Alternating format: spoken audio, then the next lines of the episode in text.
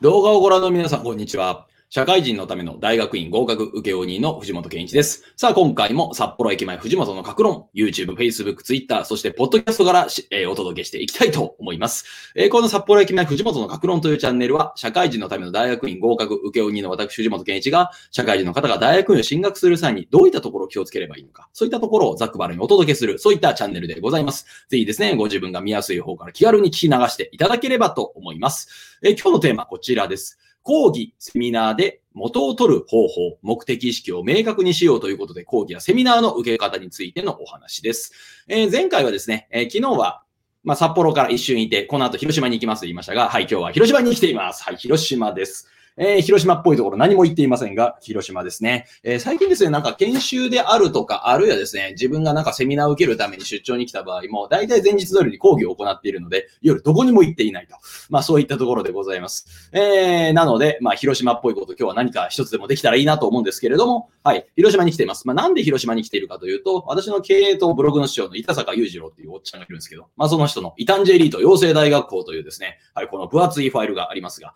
まあこの、えー、研修の最終日が今日になっているんですね。えー、これ私自身ですね、えー、自分の経営の力であるとか、また自分の仕事を通して何をしたいのか、まあ、それを見極めようと思って、え参加して、え毎月のようにですね、本当に毎月広島に来ましたね。えー、広島にやってきてですね、え研修を受ける、学んでいくというところでやりました。思い返すと、え6月、7月、8月、9月、10月と、なんとかれこれ毎月広島に来ていると。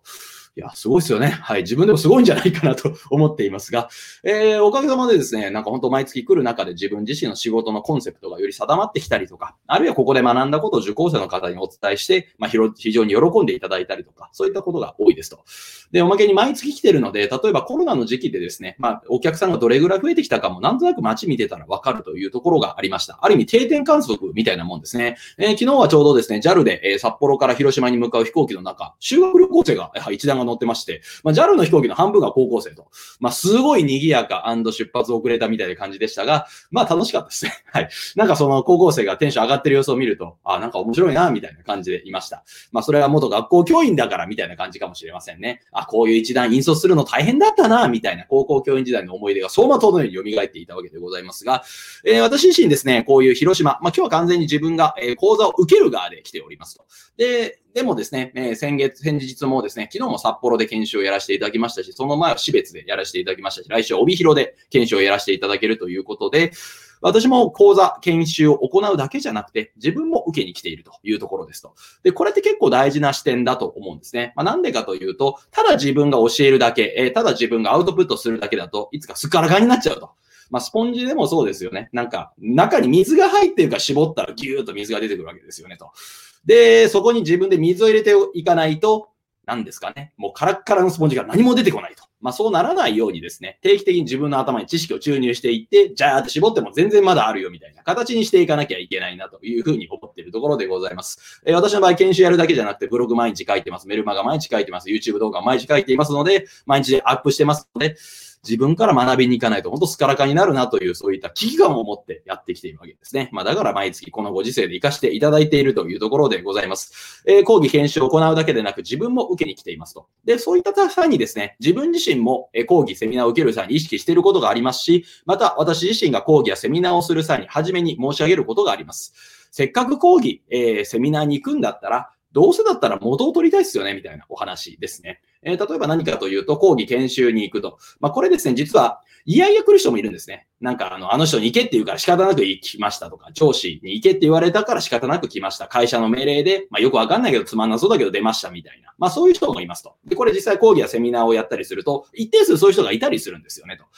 方や、めっちゃ熱心に、よし、前から文章の書き方学びたかったら、今日めっちゃ頑張ろうみたいな。ノリノリの思いで来てる人もいれば、全くそうじゃない人もいると。まあ、ここ結構温度差があるんですよね、と。で、温度差があるまま始めると、こっちが置いてけぼりになって、えー、こっちもですね、えー、こっちに合わせて喋ってると、なんか違うな、みたいになっちゃうと。まあ、どうしたらいいかというと、初めに目的意識定めてくださいねという話をしています。はい。元を取れば、元を取りたいですよねと。で、元を取りたいんだったらどうしたらいいかというと、目的意識を明確にしましょうということをお話ししています。まあ、これどういうことかというと、人間って、まあ、行動の結果、えー、例えば勉強するとか、あるいは仕事をするとか、あるいは友達と遊びに行くとか、まあ、何らかの行動って実は、なんとなくやってることは多いですが、なんとなくやって結果出ることってほぼないんですよね。例えば、なんとなくバット素振りしてましたら、なんかメジャーリーガーになりました、ホームラン打てるようになりました、みたいな。そんな人はいないわけですね、と。目的意識。例えば、普段素振りするときもなんとなく素振りをするよりも、まあ野球の話ですね。なんとなく素振りをするよりも、よし、えー、内角高めの球が来た時にはどう振ればいいか考えてみようと。で、相手が、ピッチャーが何とかだった、えー、選手をなんとかが投げてきた場合はどうやって対応したらいいかをちょっと自分で考えてみようみたいに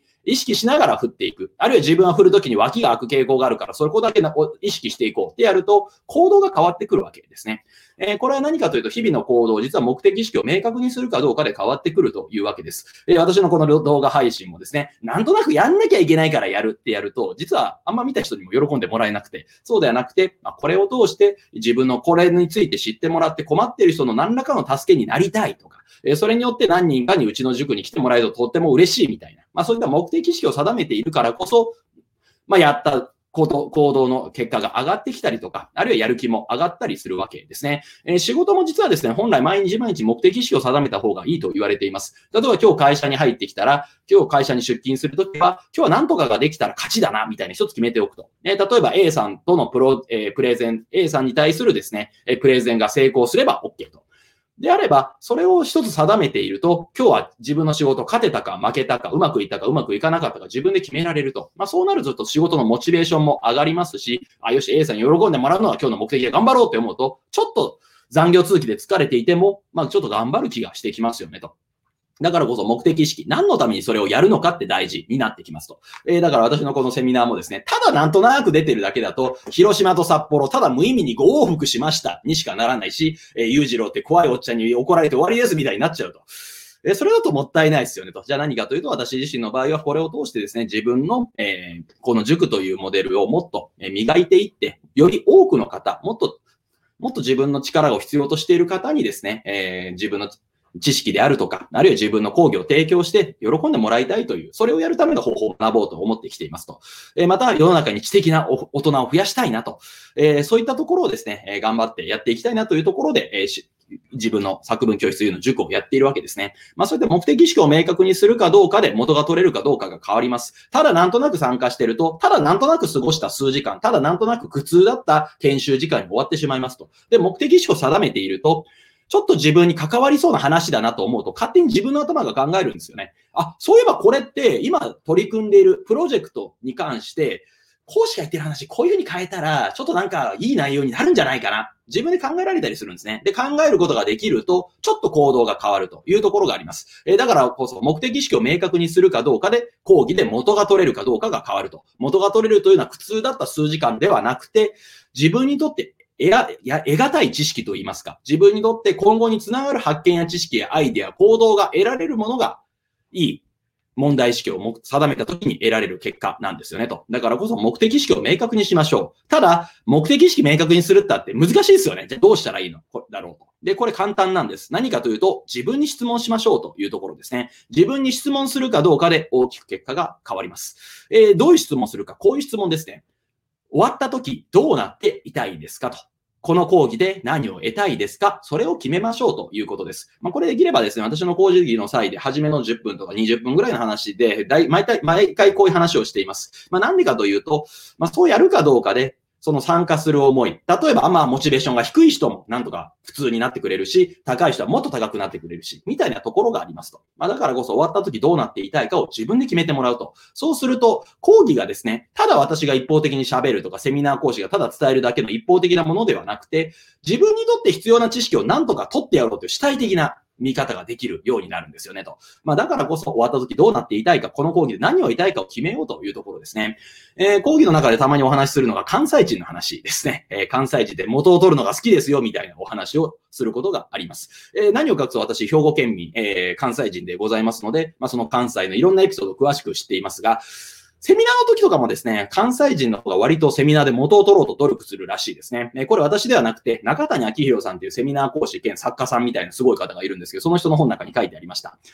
関西でセミナーをやると、みんな勝手に元を取ろうとすると。まあ、例えば何かというと、言われてないのに、私の横に来て、はい、ツーショットお願いします、中谷さんって言って、ツーショット写真を撮って帰ると。で、勝手にハグしてきたりとか、あるいは握手してきたりとか、あるいは本を前から持ってる本なんでこれサインしてくださいってサインをもらったりとか、また、極めつけはですね、セミナーの会場の出口のところに花輪がありますと。まあ、花輪というのはパチンコ屋の真相回転みたいな花輪であるとか、あるいは花瓶に行けた花があったりしますよねと。で、返しにそこからバラを一本持って帰ると。はい。なんと、ただ講座を聞くだけではなくて、はい。えー、講師とツーショットが取れる。しかも、サイン本をもらえる。えー、ハグができる。握手ができる。そして、勝手に花を持って帰れるという5大特典付きセミナーにしちゃうみたいな。そういったことを聞いたことありますと。まあ、本当かなって思うんですけど、やっぱいますよね、そういう人。はい。私も関西いるんで、そういう、関西にいましたので、そういう人を、えー、見たことがあるなという気はしますが、